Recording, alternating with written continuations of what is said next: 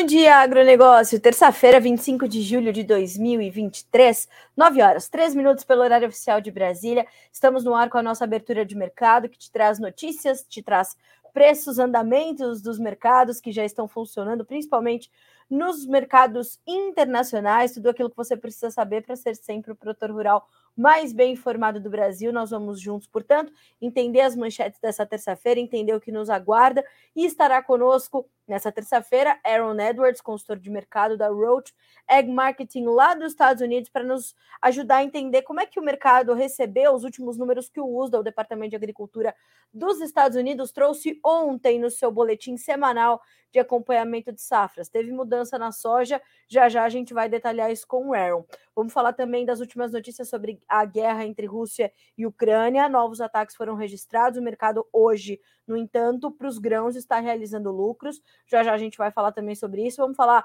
sobre yuan versus dólar no comércio exterior da China. A gente vai falar sobre o PT subindo o tom contra o presidente do Banco Central, Campos Neto, e outras tantas manchetes que você precisa saber. O ministro Carlos Fávaro está na Ásia, o ministro da Agricultura. Vamos também também trazer as últimas informações. Enfim, continue conosco, que aqui nós juntos vamos é, detalhando todas essas informações. E eu te lembro que esse espaço que tem aqui do nosso lado, ele é para você.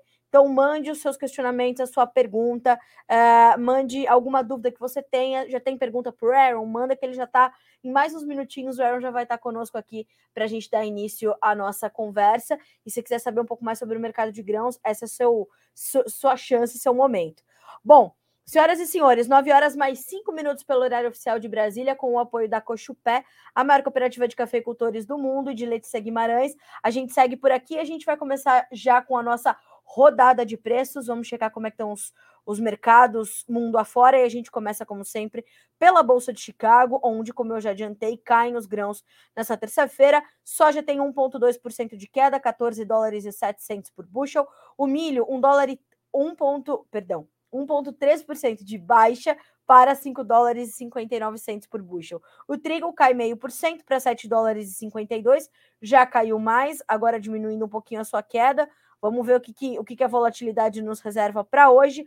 O óleo de soja caiu 1,7% para 63 centos, mais 63 por libra peso. O farelo cai 0,4% para 410 dólares e 10 centos por tonelada curta. Na Bolsa de Nova York, nós temos queda para o café de 0,2%, 1 dólar e 62 mais 68 por libra peso. O açúcar cai também 0,3%, 24 centes mais 84 por libra. O algodão na contramão sobe 0,3% para 85 centes mais 37 por libra peso. Nos demais grupos de commodities, a gente vai checar também. Nós temos pequeníssima alta para o WTI no petróleo, 78 dólares e 77 centos por barril, uma pequena alta de 0,04%. O Brent cai um pouquinho, 0,01% para 82, 82 dólares mais 45 centavos por barril. No gás natural, a gente tem alta de 1,6%. No ouro, uma pequena alta de 0,03%. A prata sobe 0,9% e o cobre 1,8% de alta, se recuperando das últimas baixas. Dólar index subindo bem timidamente 0,09% na manhã de hoje, 101.170 pontos. Bolsa de Dalian, mercado futuro na China, temos também levantamento da Agriinvest Commodities ali pelo, pelo meu amigo Eduardo Vanin, que nos traz fechamento positivo para farelo, para óleo e para milho. Ainda assim, ele pontua que na China as vendas de farelo permanecem fortes, e ele diz ainda que no total do mês de julho as vendas das processadoras nas regiões costeiras somaram 5 ou somam até agora 5,9 milhões de toneladas. 9 horas com 7 minutos agora e a gente já vai dar início à nossa conversa com o Aaron Edwards para a gente entender como é que vieram os números de ontem no relatório semanal de acompanhamento de safras do USDA e, claro, como é que o mercado está recebendo essas informações e entendendo esse momento. Aaron, meu amigo, muito bom dia, seja bem-vindo. É sempre um prazer ter você conosco aqui no Bom Dia Agronegócio. Bom dia, Aaron, como é que você recebeu os números de ontem? O USDA trouxe uma queda uh, de 1% somente no índice de lavouras de soja em boas ou excelentes condições, fomos de 55% para 54%. No milho, uma manutenção em 57%. Como é que você recebeu esses números? faz sentido a gente ter essa leve correção na soja e essa manutenção no milho agora? Faz sentido, sim, mas também a história não terminou, né? O, o, o ciclo de produção não terminou. O que, que eu quero dizer com isso? No caso do milho, tem muito milho pendoando, então tem muito milho que é, cada semana que passa o risco climático sobre o milho é menor. Na, no caso da soja, então nesse sentido é capaz de termos mais semanas de manutenção ou sem grandes alterações no milho. No caso da soja, ainda temos no mínimo umas duas semanas com um risco climático considerável. As chuvas previstas para até o fim dessa semana são chuvas é, leves e será que vem ou será que não vem, né? Não são aquelas chuvas generalizadas para todo o cinturão. Então, chegando as chuvas, provavelmente nós teríamos uma pequena melhoria na condição da lavoura da soja no relatório da próxima segunda-feira não chegando, eu imagino que vai ter uma condição ainda pior na próxima semana. Então, a soja dos Estados Unidos não está garantida, não está boa, mas é, a, a, o ajuste dessa semana não é muito muito drástico, não é, não, não é muito significativo esse número essa semana, porque nós não sabemos se é um, uma soja se estabilizando em um patamar relativamente ruim ou se é uma soja que ainda vai piorar mais. Agora, Aaron, uh, a gente tem conversado muito sobre isso desde que começou a safra. Foi um plantio que aconteceu no caso da soja e se concluiu naturalmente um pouco mais cedo do que em anos anteriores. Isso faz diferença agora com a, a soja recebendo essas condições de clima talvez um pouco mais cedo do que em outros anos? Sim, a, a, o ditado popular é que a soja é garantida em agosto. E Agora, talvez esse agosto seja o fim de julho, né? Seja esse momento que nós estamos é, vivendo agora. É um ponto extremamente crítico. A outra grande diferença que eu acho que esse plantio mais cedo faz, porque você tem que lembrar que, que mercado é feito de comprador e vendedor. Então, o que nós temos nos Estados Unidos é a safra de soja, o tamanho dessa safra ficando menor. Nós vamos ter menos soja nos Estados Unidos. Ao mesmo tempo, os estoques de soja dos Estados Unidos estão praticamente zerados. A soja que tem no mundo está é, tá no Brasil ou está na China. Então, é, mas essa soja vai chegar mais cedo, tanto por ser plantado mais cedo, quanto por ser uma safra meio sofrida é, climaticamente. Então, talvez ainda em agosto vão ter colheitadeiras rodando, e a minha opinião é que setembro vai ser já vai ter bastante soja sendo colhido nos Estados Unidos coisa que geralmente ficaria mais para outubro. Então, talvez ainda vai ser outubro, mas eu não me surpreenderia, da mesma forma que o plantio foi rápido, das, se, se ficar seco, a safra pode ser curta, mas você colhe duas semanas mais cedo, três semanas mais cedo. Isso não me surpreenderia. Então, essa soja possivelmente vai estar, mesmo sendo uma safra menor, vai estar disponível mais cedo nos Estados Unidos. Aaron, você tem falado muito é, nos seus comentários, né, é, diários, semanais, sobre essa necessidade que a gente tem que acompanhar dia a dia, semana a semana, para entender também como que o mercado vai reagir a isso. É, como é que o mercado recebeu esse último boletim semanal de acompanhamento de safras? Naturalmente, numa semana muito intensa por conta dos, das outras notícias, né?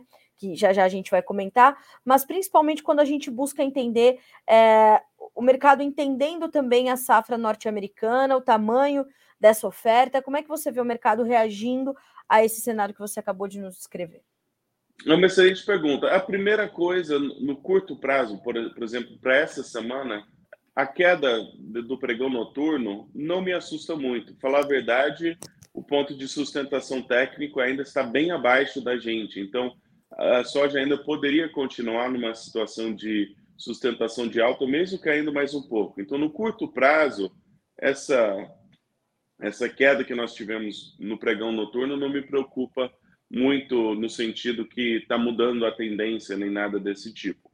Mas o que me preocupa é, são os fundamentos de longo prazo. Então, para mim, 2023, nós estamos falando de um ano que está transicionando de um mercado altista para um mercado que, quando colher a safra no hemisfério sul, Brasil, Argentina, Paraguai, é, eu não acho que nós vamos mais estar falando de de uma de um mercado autista de soja. É só colocar alguns, só fazer cálculo, no, na, na, colocar na ponta do lápis, porque não tem soja nos Estados Unidos hoje, mas vai ter safra logo.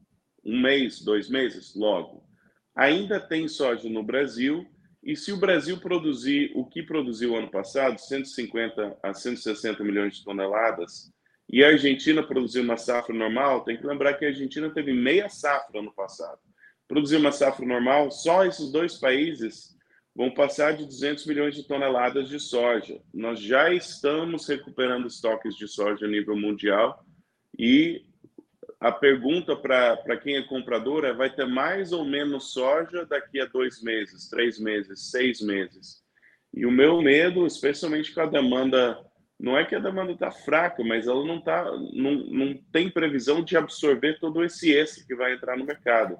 Um pouco mais no longo prazo, o meu receio é que esse, esses patamares de preço não vão continuar. A história não vai mais ser seca nos Estados Unidos, guerra na Europa, vai ser safra recorde na América do Sul e safra nos Estados Unidos. Né? A projeção de safra recorde no hemisfério sul e, e colheitadeira soldando nos Estados Unidos e o cenário muda rápido com, com essas expectativas diferentes. Aaron, isso serve como um sinal de alerta para o produtor brasileiro que está vendo esses preços em Chicago, é, registrando patamares importantes. Nesse momento, talvez seria é, interessante para ele avançar com os seus negócios, ou pelo menos revisar ali as suas estratégias, fazer suas contas para saber se esse não é o momento de participar e não ter que, que encarar mais à frente a, a interferência desses fundamentos de longo prazo? Sim, nós temos falado até muitas vezes, né? É, resultado em real, resultado em dólar, como é que você faz o custo? Então, para mim, esse é um cenário de safra nova que, para custos em dólar, que tem o lastro em dólar, resultados em dólar, é, tem que lembrar que soja acima de 13 dólares, acima de 14 dólares, é muito mais exceção do que regra. A gente tem se acostumado nos últimos anos a essa soja de Chicago operar bastante tempo 13, 14, 15, 17. Mas isso é mais exceção do que regra. E, e se encher o mundo de soja, será que esse preço de 13 a 14 dólares vai continuar? Eu tenho minhas dúvidas.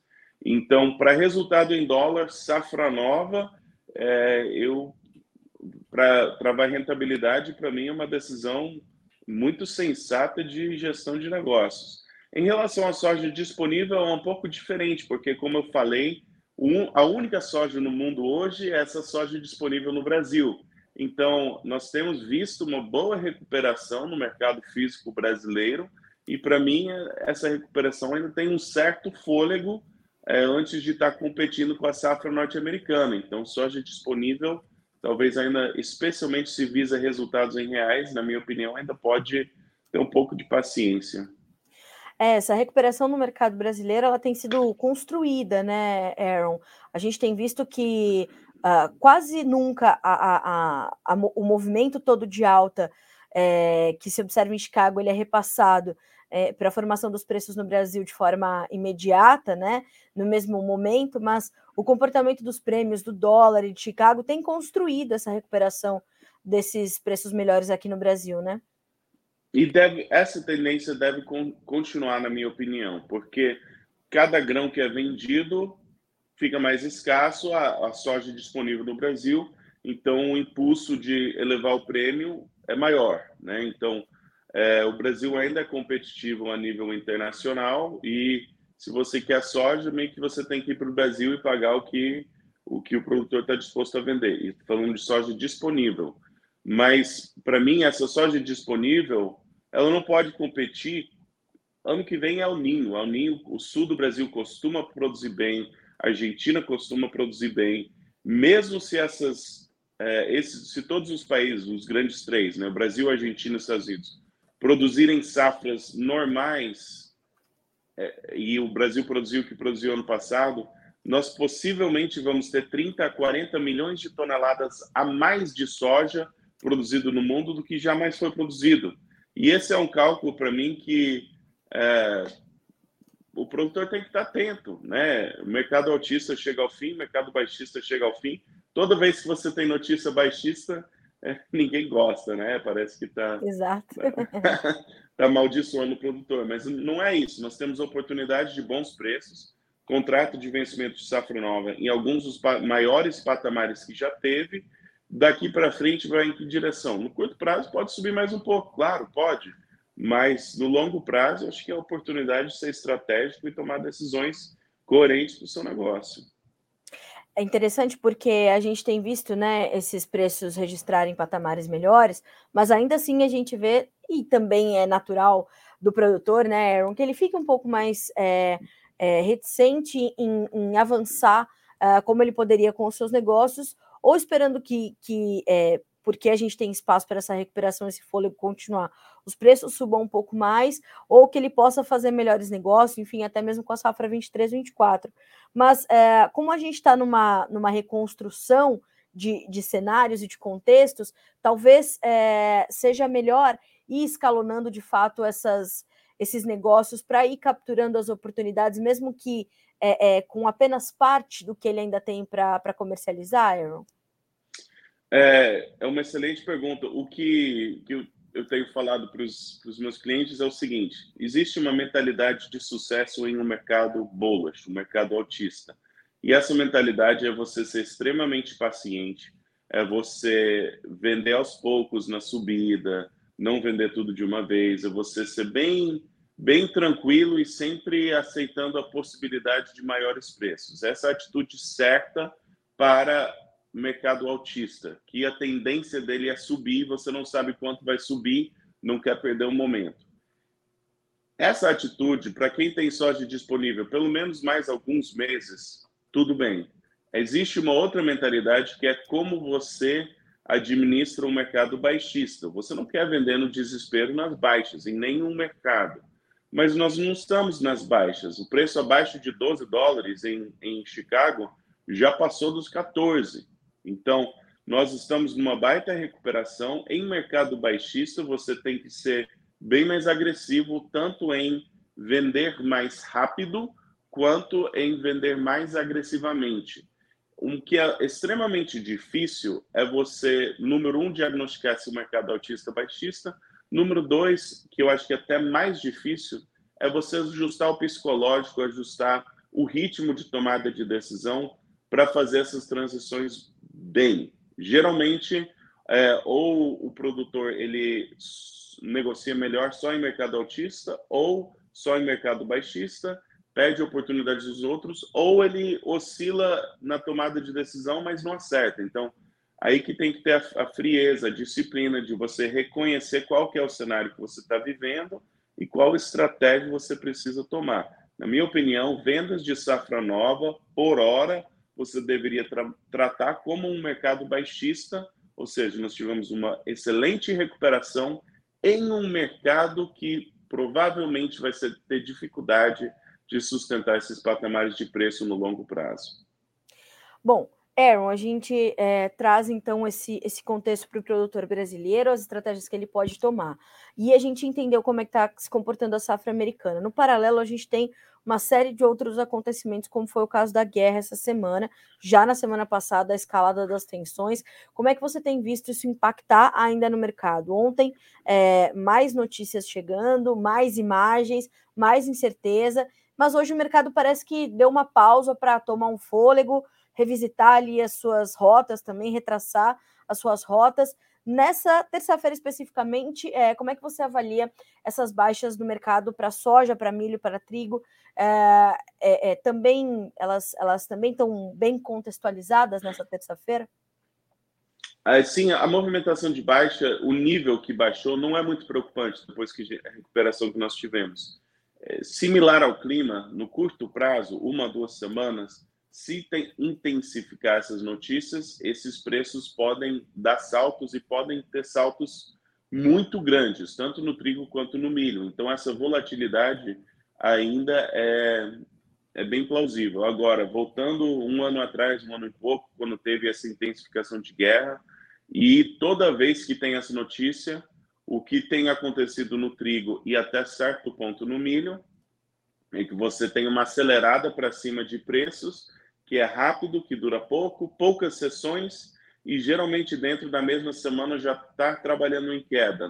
Quando saiu a guerra da primeira vez, teve um período um pouco mais longo de aceleração de preço, mas para mim são, é, é, é uma recuperação de alta em um mercado baixista. Né? Hum, Oferta e demanda, hum. nós tivemos muita, muita produção de trigo, trigo produzido em cantos do mundo que são bem opcionais, nem sempre produz trigo. Aqui nos Estados Unidos, mais produtores de trigo, o inventário de trigo está bom, o patamar de preço ainda é muito menor do que o que era ano passado em dólar. Então, é, nós estamos essas recuperações. Você tem que aceitar que vai ser um pouco cedo, um pouco tarde, mas na minha opinião são são picos de mercado que provavelmente não vão durar muito. É, continua sendo minha opinião sobre trigo e o milho. Até porque a gente é, é, já sabe, né, Aaron, que muitas coisas a gente ainda vê é, é, pela frente e quase, ou sobre quase nenhuma delas, o mercado tem muita certeza, né? Sim, só que o que, o que é interessante, por exemplo, no milho e no trigo, recuperaram muito fortemente até chegar nos pontos de resistência, tecnicamente falando. Então, nos fundos estavam vendidos tanto em milho e em trigo. A pergunta agora é: será que vão aceitar uma posição comprada? E no milho fizeram uma posição comprada bem quase nada na, no relatório da última semana. Deve ter comprado um pouco mais essa semana, mas não é aquela compra pelos especuladores com aquela voracidade de levar os preços a um novo patamar completamente, pelo menos não por enquanto e o calendário pesa muito, né? O, o preço em junho e julho, historicamente, é mais alto do que na safra norte-americana. Então, eu acho que o, o, milho vai ter dificuldade de, de sustentar preços por um período muito longo, e o trigo também, a soja também. Acho que esse é o momento que o, o calendário e, e a oferta vai pesar no mercado. Bom, Aaron, a gente vai continuar acompanhando. Quero agradecer demais pela sua participação, pela sua disponibilidade e, e né, por trazer esse cenário principalmente detalhado para os nossos produtores aqui no Brasil. É sempre um prazer ter você com a gente. Te desejo uma excelente terça-feira, de muito trabalho, de bons negócios e a gente continua a se falar, meu amigo. Obrigada. Nada. Até mais, Aaron. Um abraço. Abraço. Senhoras e senhores, Aaron Edwards, consultor de mercado da Roadcheck Marketing, conosco no Bom de Agronegócio desta terça-feira, dia 25 de julho, nos ajudando a entender, portanto, que momento é esse, mas principalmente que momento é esse para o produtor brasileiro.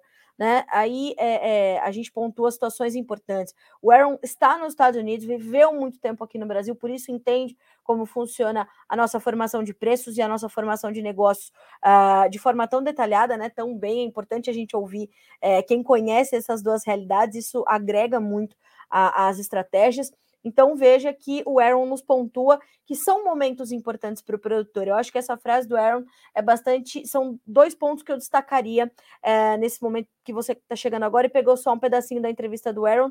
Já já ela vai estar disponível na íntegra para você é, no Notícias Agrícolas. Mas qual é quais são os dois grandes, as duas grandes chamadas aqui do Aaron, né? Um é a recuperação de um mercado, é a recuperação pontual de um mercado baixista nesse momento, para os grãos, isso vale para soja, para milho, para trigo, até porque a gente tem fundamentos de longo prazo, inclusive na soja, que poderiam vir a, a pressionar o mercado mais agressivamente mais adiante. Então, é olhar para esses mercados e aproveitar essa, essa construção de recuperação que tem acontecido aqui no Brasil uh, e também ir capturando essas oportunidades, mesmo que você faça um escalonamento dessa captura, né? Não precisa ir de uma vez e vender tudo que lhe falta da safra 22-23 e avançar com toda a sua comercialização 23-24, mas entender que as oportunidades estão aparecendo podem ser menos frequentes mais adiante, então ir capturando essas oportunidades e colocando o seu rico dinheirinho no seu bolso. Acho que isso é bem importante uh, de, de trazer,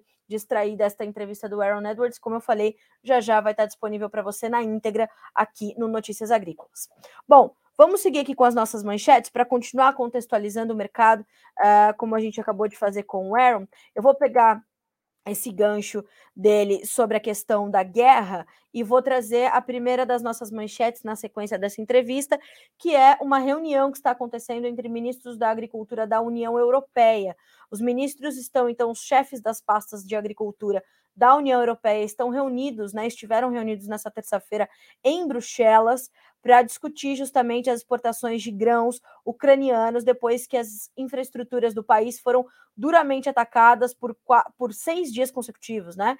Seis dias consecutivos, os portos marítimos foram atacados e depois o terminal de Reni, no rio Danúbio, também foi danificado. Então, silos de grãos foram atacados, contêineres foram danificados, inúmeras estruturas foram danificadas e inviabilizadas, e agora, então, os ministros estão reunidos para tentar achar soluções, porque agora a Rússia começou a atacar as rotas alternativas da Ucrânia, que são essas rotas uh, ali pelo rio Danúbio. A gente precisa lembrar ainda que o rio Danúbio e outros rios na Europa estão com seus níveis é, de água mais baixos do que o normal, bem mais baixos do que o normal, por conta dessa onda de calor que está castigando o continente uh, e o hemisfério norte de uma forma geral.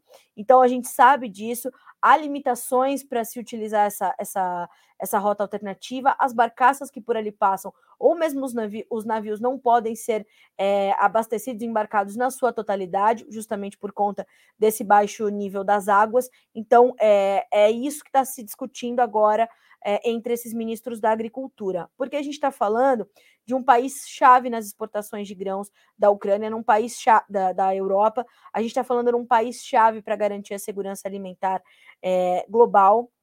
E a gente já vê que os países mais pobres eles estão buscando alternativas de compra, alternativas é, é, de, de, entendimento de, de, de, oferta, né? Como é que o mercado vai se organizar para trazer essa enfim, essa, essa consideração toda. Né? Então a gente vai monitorando, vai acompanhando. É, ontem nós vimos o trigo mais uma vez bater limite de alta.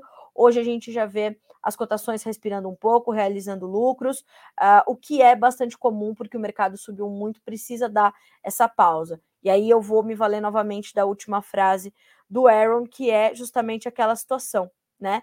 Uh, aquela condição de, de como ele nos pontuou, que é uma recuperação num momento de baixa do mercado. Então, isso precisa ser considerado, tá? Então, é, tão logo essas informações e essas, é, essas decisões tomadas pelos ministros europeus da agricultura sejam divulgadas, a gente traz para vocês também aqui em primeira mão, tá certo?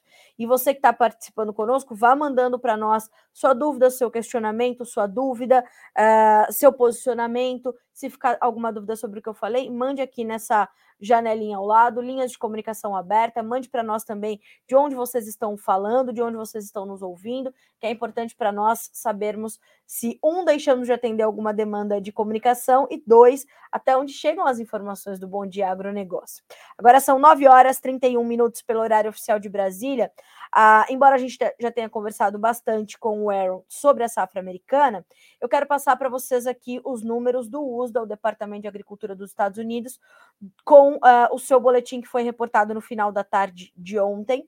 É, o seu boletim semanal de acompanhamento de safras, que trouxe, como eu adiantei, uma redução leve no índice de lavouras classificadas como boas ou excelentes no caso da soja. Saímos de 54% na semana, perdão, de 55 para 54% em uma semana. Então, até o último domingo, dia 23, a gente teve então essa, essa correção de um ponto percentual para menos.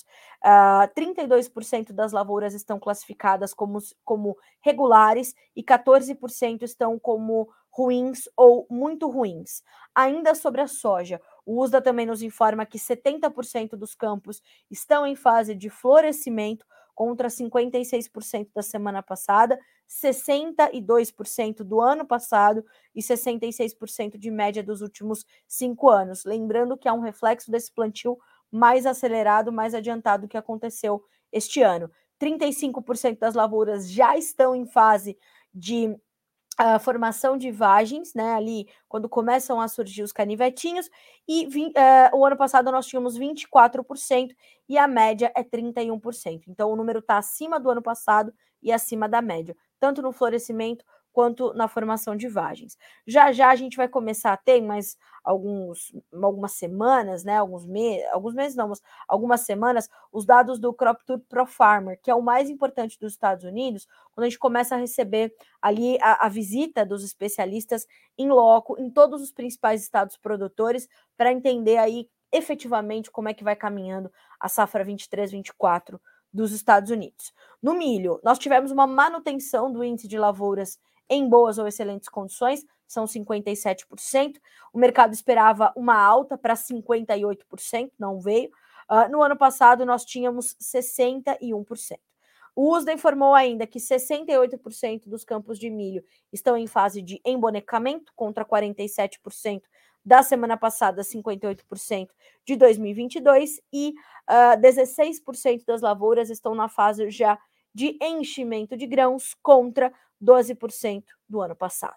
No trigo, é importante a gente também trazer, 49% menos da metade das lavouras estão classificadas como boas ou excelentes, contra 51% do esperado pelo mercado e 68% do ano passado.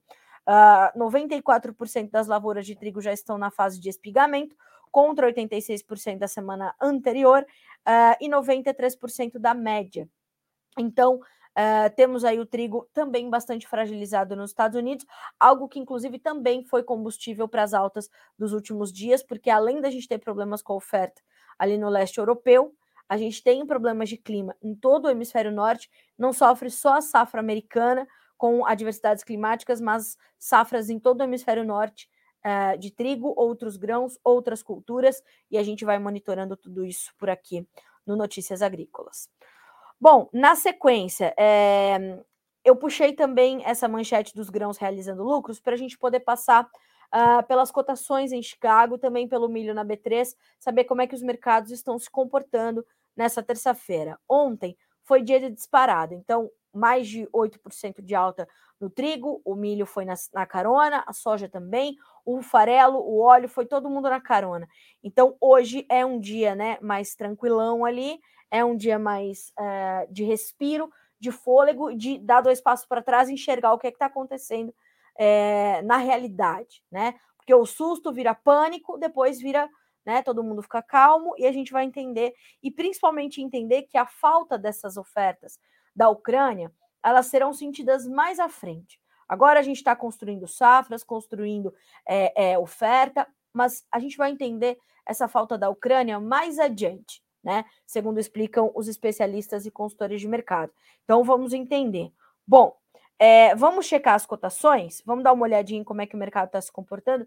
Eu vou direto para o trigo já de uma vez, aí a gente consegue entender porque é o trigo, é, não é o trigo hoje que lidera as perdas, quem lidera as perdas é o milho, mas o trigo tem sido aí o centro das atenções, então vamos trazer.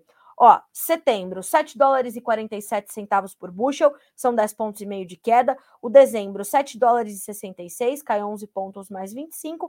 O março, 7 dólares e 81, 10 pontos mais 25 de perda. O maio, 7 dólares e 85, 9 pontos de baixa.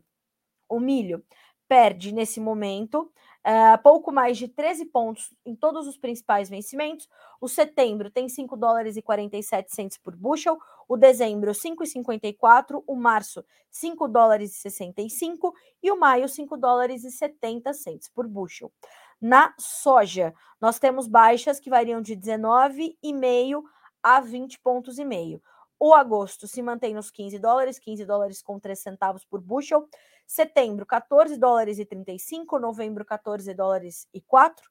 Janeiro, 14 dólares e 11 centos por bushel. E para fechar esse mercado, fechar esse bloco, eu quero trazer a, a, última informação também, que foi a rejeição do Kremlin, né, ali o, o centro do governo russo, de um pedido feito pela ONU, Organização das Nações Unidas, para a retomada do acordo do, do Mar Negro, né? Do, do acordo do corredor de grãos. O Kremlin disse nessa terça-feira ser impossível para a Rússia retornar ao acordo de exportação de grãos no Mar Negro até que um acerto relacionado aos interesses russos seja honrado, rejeitando a um pedido do secretário-geral da ONU, Sr. Antônio Guterres, para que Moscou retorne ao pacto. Guterres pediu na segunda-feira à Rússia que volte a permitir que a Ucrânia exporte grãos com segurança de seus portos marítimos, apesar do que a Rússia chama de operação militar especial, de acordo com uma proposta que ele fez ao presidente Vladimir Putin. Mas o Kremlin sugeriu que a proposta de Guterres não aborda sua principal reclamação, que não houve progresso em um acordo relacionando o que foi projetado para facilitar as exportações russas de alimentos também e de fertilizantes, em meio às sanções ocidentais impostas em resposta a guerra, abre aspas para o Kremlin para o porta-voz do Kremlin, o Dmitry Peskov, alguma, uma figura que também já ficou muito conhecida é, nesse último ano. Né? A carta do senhor Guterres novamente estabeleceu algum tipo de plano de ação e continha promessas que em algum momento seria possível implementar a parte russa desses acordos. Infelizmente, no momento é impossível retornar ao acordo, porque ele não está sendo implementado e, de fato, nunca foi implementado. Então, fecha aspas. E Peskov disse que Putin deixou claro, no entanto, que Moscou estaria pronta para retomar o acordo quando o memorando relacionado à Rússia for cumprido. Ou seja, é um toma lá da cá. É aquilo. Ele já falou: vocês não me atenderem, não volto. E vou continuar bombardeando, né? Porque tá nas entrelinhas. A operação militar especial Kiev foi bombardeada com drones na noite dessa uh, segunda-feira, de segunda para terça-feira, a capital da Ucrânia. Uh, os estragos estão ali ainda sendo contabilizados, mas foram ataques duros novamente. Uh, e as, a, a, a, escalada da guerra continua acontecendo de forma muito, muito rápida, né? Estamos acompanhando. São 9 horas 39 minutos pelo horário oficial de Brasília. Da Rússia, vamos à Ásia, onde está o ministro Carlos Fávaro, ministro da Agricultura, está na Coreia do Sul, onde está buscando estreitar parcerias com o país asiático e o Brasil avançar uh, também ao lado da Coreia e ajudando a Coreia numa produção mais sustentável.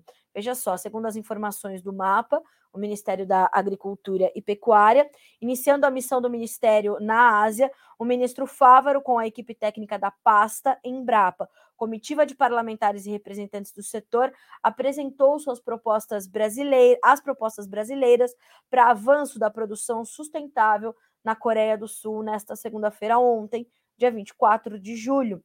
Em reunião no Ministério da Agricultura, Alimentação e Assuntos Rurais da Coreia, o ministro coreano John Hwang Genun uh, ressaltou a importância do Brasil como fornecedor de produtos agrícolas para o seu país. Um dos pontos tratados no encontro foi o estreitamento da cooperação técnica entre Brasil e Coreia do Sul na área de fazendas inteligentes. Além do avanço tecnológico que garante uma agricultura de precisão, o mapa vem propondo modelos de integração floresta pasto lavoura por meio da recuperação de pastagens de baixa produtividade. A medida é uma das principais iniciativas do país para a intensificação da produção de alimentos livre de desmatamento.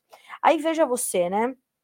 É, notícias como essa são sempre importantes para pontuar como o Brasil e a agricultura brasileira, melhor dizendo, estão na vanguarda da tecnologia, da modernidade, da pesquisa, da ciência e da inovação né? É, a gente recebe muitas perguntas, principalmente do público urbano.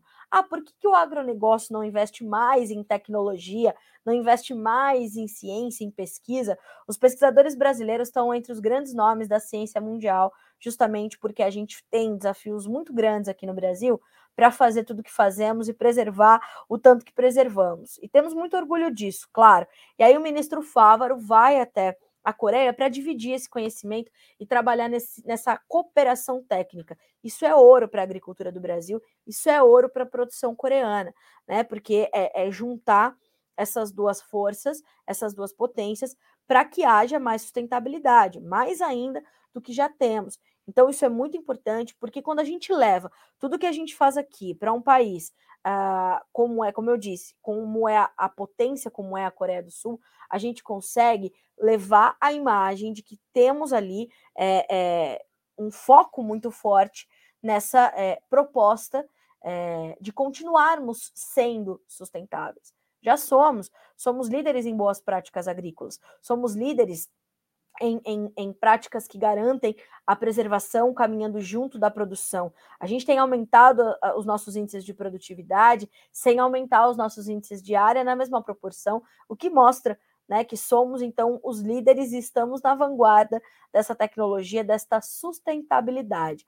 Então, muito sucesso para o ministro Fávaro e para toda a sua equipe, para toda a sua comitiva. Ministro Fávaro, né, é claro, já levou junto a Embrapa, empresa brasileira de pesquisa agropecuária, que aí, senhoras e senhores, a gente está falando de excelência. Coisa boa é isso. A Embrapa, o Ministério, todo mundo lá fora falando sobre o Brasil de verdade, sobre o Brasil que produz. Isso é muito positivo.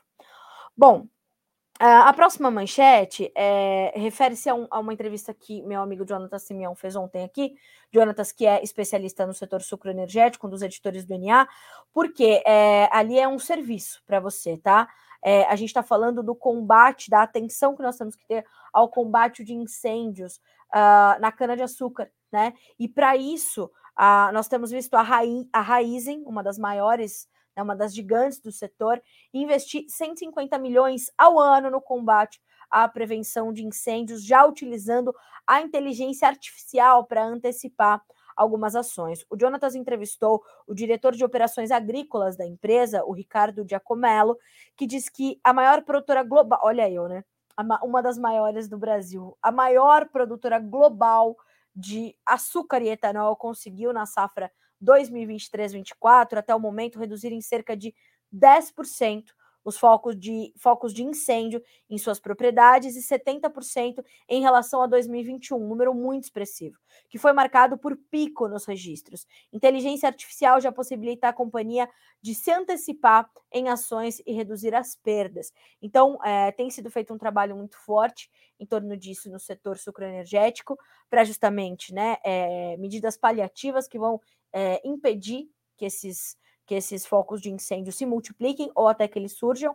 Então, vale a pena você recuperar essa entrevista do senhor Ricardo Giacomello, diretor de operações agrícolas da Raizen, feita com excelência também pelo Jonathan Simeão, para entender um pouco mais de como essas ferramentas estão sendo aplicadas, quais são os pontos de alerta, o que precisa acontecer e como você precisa estar informado para também é, evitar passar por isso aí na sua propriedade, passar por isso na sua região. Conhecimento bom é conhecimento compartilhado. Revisite essa entrevista. Menu, vídeos, sucro energético, sucesso. Vai acompanhar ali a entrevista do Jonatas, tá certo? 9 horas e 45 minutos pelo horário oficial de Brasília. Ainda falando do setor sucroenergético, quero destacar uma nota do CPEA dessa terça-feira que aponta que os preços do etanol seguem recuando aqui no, no, no, estado de São Paulo. As cotações do anidro e do hidratado continuam em baixa no mercado paulista, de acordo com as informações divulgadas hoje.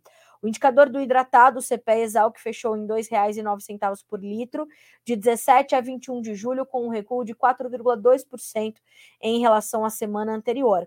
Já sobre o etanol anidro, o indicador CPEA Exalc fechou com R$ 2,64, valor líquido de impostos, uh, com uma queda de 1,7% no mesmo período, 17 a 21 de julho. Segundo pesquisadores do CPEA, o cenário de baixa, de baixa está atrelado à fraca demanda, uma competitividade maior da gasolina, diminui a demanda pelo etanol, Aí a gente vai ver essa movimentação nos preços, destaque do CPEA desta terça-feira. Uma outra notícia também importante e bastante curiosa é sobre o mercado cambial mundo afora, né? A gente tem falado muito sobre a utilização de outras moedas no comércio exterior, no comércio internacional, e segundo informou o Valor Econômico nessa terça-feira, uh, o yuan superou o dólar no comércio exterior da China pela primeira vez, veja você. O yuan foi usado em 49% das transações internacionais da nação asiática no último trimestre, superando o dólar pela primeira vez, segundo mostra uma, uma análise do Nikkei Asia, principalmente devido ao mercado de capitais mais aberto e a mais comércio baseado em yuan com a Rússia. Não podemos esquecer que a Rússia está fora do Sistema Internacional de Pagamentos, o SWIFT, então vai fazer comércio na moeda chinesa. O Nikkei Asia analisou o comércio internacional de empresas, indivíduos e investidores com base na moeda, usando dados estatísticos da Administração Estatal de Câmbio da China. A compilação do estudo não inclui acordos baseados em yuan para negócios e transações de capital que não envolvam a China como uma das contrapartes. Então, né, é, é importante dizer que é para o, o, o, o comércio exterior chinês, tá? A Sociedade para Telecomunicações Financeiras Interbancárias Internacionais, ou o sistema SWIFT, informa que em junho a participação do dólar, no entanto, é a maior do mundo, 42,02%, incluindo negócios entre outros países além da China. O yuan apresentou 2,8% e ficou em quinto lugar geral, depois do euro, da libra esterlina e do iene japonês. A participação do yuan nos pagamentos globais continua pequena em comparação com o tamanho da economia da China, mas subiu 1,8% há cerca de cinco anos. Os pagamentos bilaterais, apoiados pela influência econômica da China, gradualmente expandiram a sua posição. Assim, os acordos transfronteiriços na moeda chinesa, ou seja, esses negócios que aconteceram em yuan, totalizaram 42,1 trilhões de yuans, ou 5,9 trilhões de dólares americanos. Em 2022, segundo informou o Banco do Povo da China, que é uma espécie de uma espécie não, é o Banco Central chinês.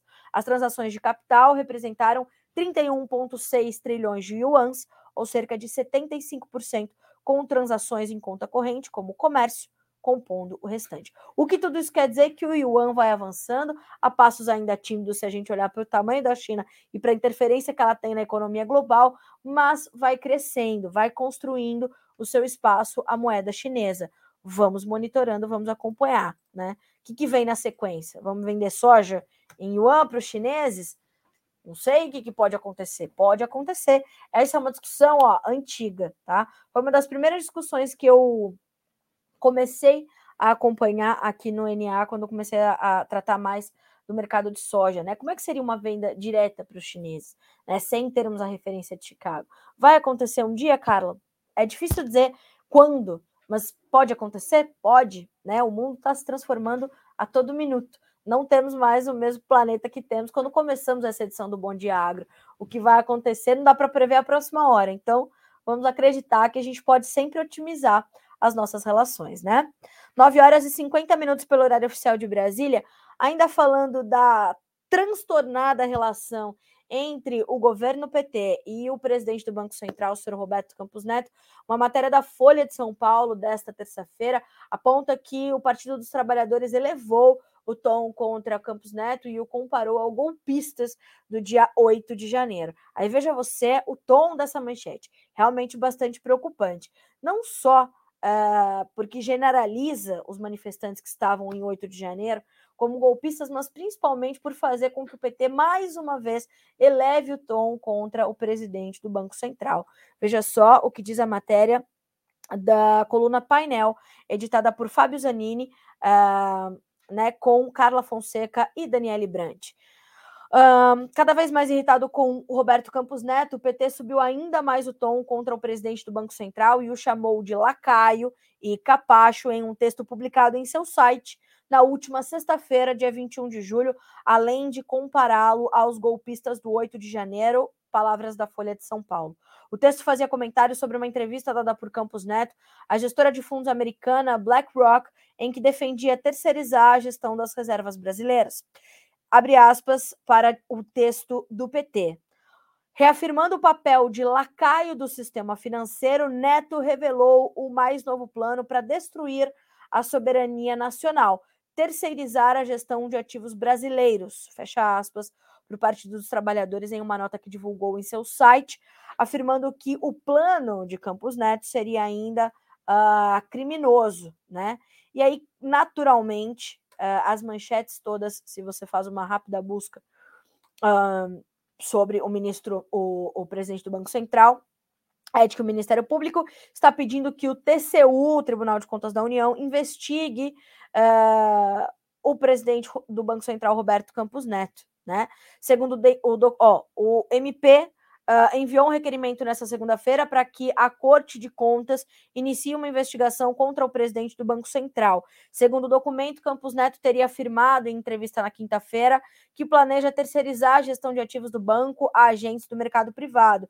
Para o subprocurador-geral do MPT, MPTCU, Lucas Rocha Furtado, essa ação coloca em risco a capacidade do país Uh, honrar compromissos financeiros e uma medida cautelar deve ser instaurada para proteger os bens da autoridade monetária de seu próprio presidente. Agora, veja você, né?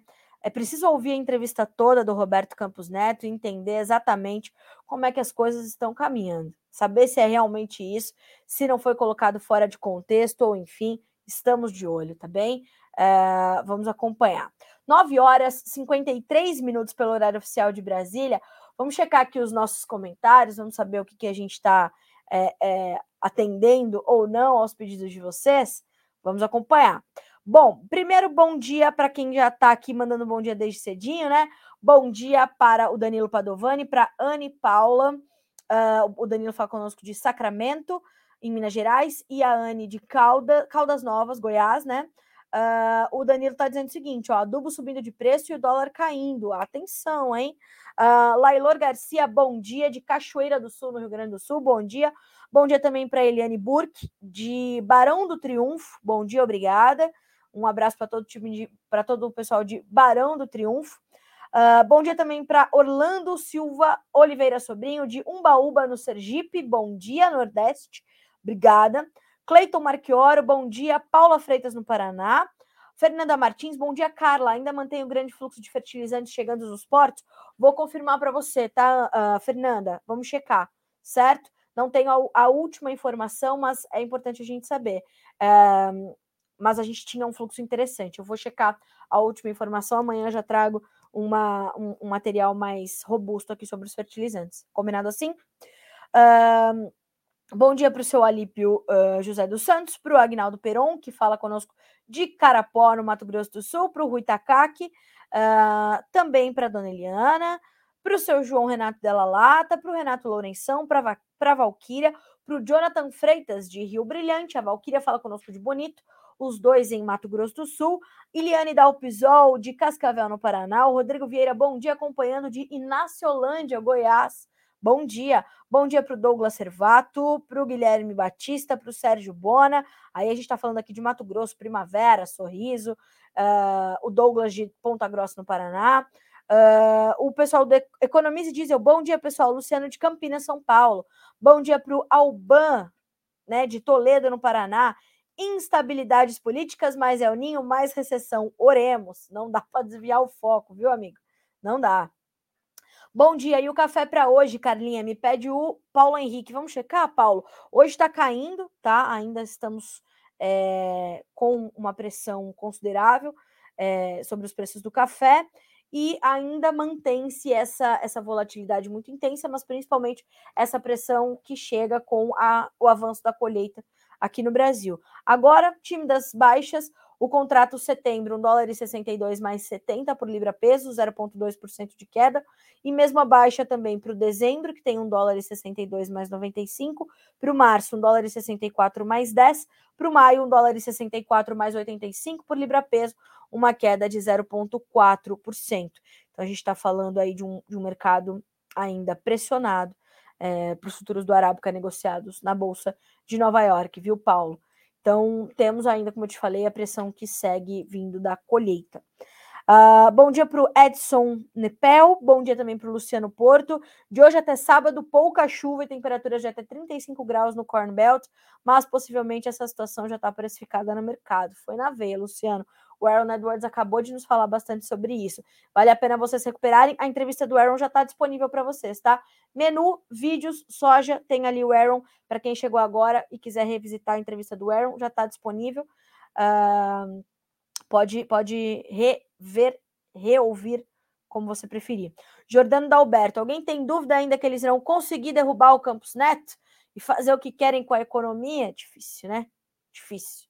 Eu falei, a gente está na expectativa essa semana, começa hoje a reunião do Federal Reserve, hoje e amanhã. E a expectativa do mercado é que de uma nova alta na taxa de juros, um 0,25%. O Jerome Powell não foi dizer por que ele está fazendo isso, porque é uma decisão técnica, né? Então, não foi chamado de lacaio, não foi chamado de capacho, não foi chamado de né, nada similar, e uh, o governo vai respeitando a decisão, e, e, não é uma decisão do Jeremy Powell, mas é uma decisão dos técnicos do Federal Reserve, Banco Central da maior economia do mundo, uh, que estão olhando ali para uma inflação que vai uh, arrefecendo, mas uh, é preciso ter segurança, margem, né? E é isso que o Jeremy Powell está fazendo sem ter que prestar qualquer esclarecimento. É como se estivesse cometendo um crime. Mas enfim.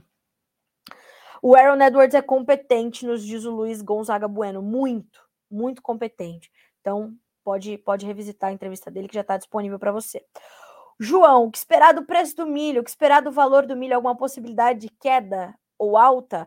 Uh, Mantém-se a pressão de, de, baixa sobre os preços do milho, né, João? Uh, a gente ainda tem uma, uma oferta chegando, a colheita da segunda safra está em desenvolvimento. Aliás, eu vou buscar aqui uma, uma declaração do Matheus Pereira, diretor da Pátria, que a, acho que vai nos ajudar é, a entender isso. Vou buscar aqui, deixa eu ver se eu encontro, né? Um, mas achei bem pertinente essa, essa, essa colocação do Matheus. Veja, a colheita da segunda safra de milho atingiu 50,9% nessa última semana, até sexta-feira, dia 21, contra 61% no ano passado e 57,4% na média dos últimos cinco anos. A visão da pátria para essa colheita da segunda safra, tá? Mato Grosso já caminha para a reta final da colheita, enquanto o Paraná, segundo maior produtor nacional, permanece com fortes atrasos em seus trabalhos de campo. Produtividades relatadas seguem elevadas, com exceção do Tocantins, onde a média é menor devido ao clima limitante. O que Matheus quer dizer com isso? É, apesar desses atrasos, a gente tem uma produtividade maior, uma produção maior, ofertas maiores chegando. E ontem mesmo eu separei aqui a análise do Vlamir uh, ah, para pontuar essa situação, né?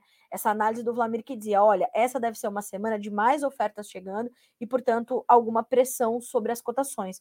E seguimos monitorando isso bem de perto tá? É importante a gente ter realmente esse, esse entendimento, tá? Uh, o André Dank conosco também, de Maracaju, e assim acho que eu consegui responder e atender a todos, agradecer aqui né, os bons dias e as gentilezas todas dos comentários, obrigada mais uma vez por dividirem a nossa, a nossa manhã uh, conosco, né? Sempre bom dividir as nossas manhãs com vocês. Amanhã estamos juntos aqui novamente. E eu vou te lembrar que hoje, às 13 horas, horário de Brasília, a gente vai fazer uma entrevista com o diretor executivo da Global Tecnos, que é uma consultoria argentina. Nós vamos falar com Sebastião Gavalda, que é, vai nos trazer mais detalhes sobre essa nova rodada de dólar para o agro que está sendo instituída. Foi instituída ontem, no Diário Oficial da União Argentino. É, 340 pesos argentinos para um dólar americano para tentar estimular a comercialização argentina, focando mais em sorgo, cevada, trigo uh, e milho, né? E não, não contempla soja dessa vez, tá? Então vamos olhar como é que isso fica e já já, então às 13 horas, horário de Brasília, eu encontro vocês novamente aqui na nossa programação para a gente falar sobre a Argentina e o novo dólar agro. Feito assim, 10 horas em ponto, senhoras e senhores, a gente fica por aqui. Boa terça, bons negócios. Até amanhã.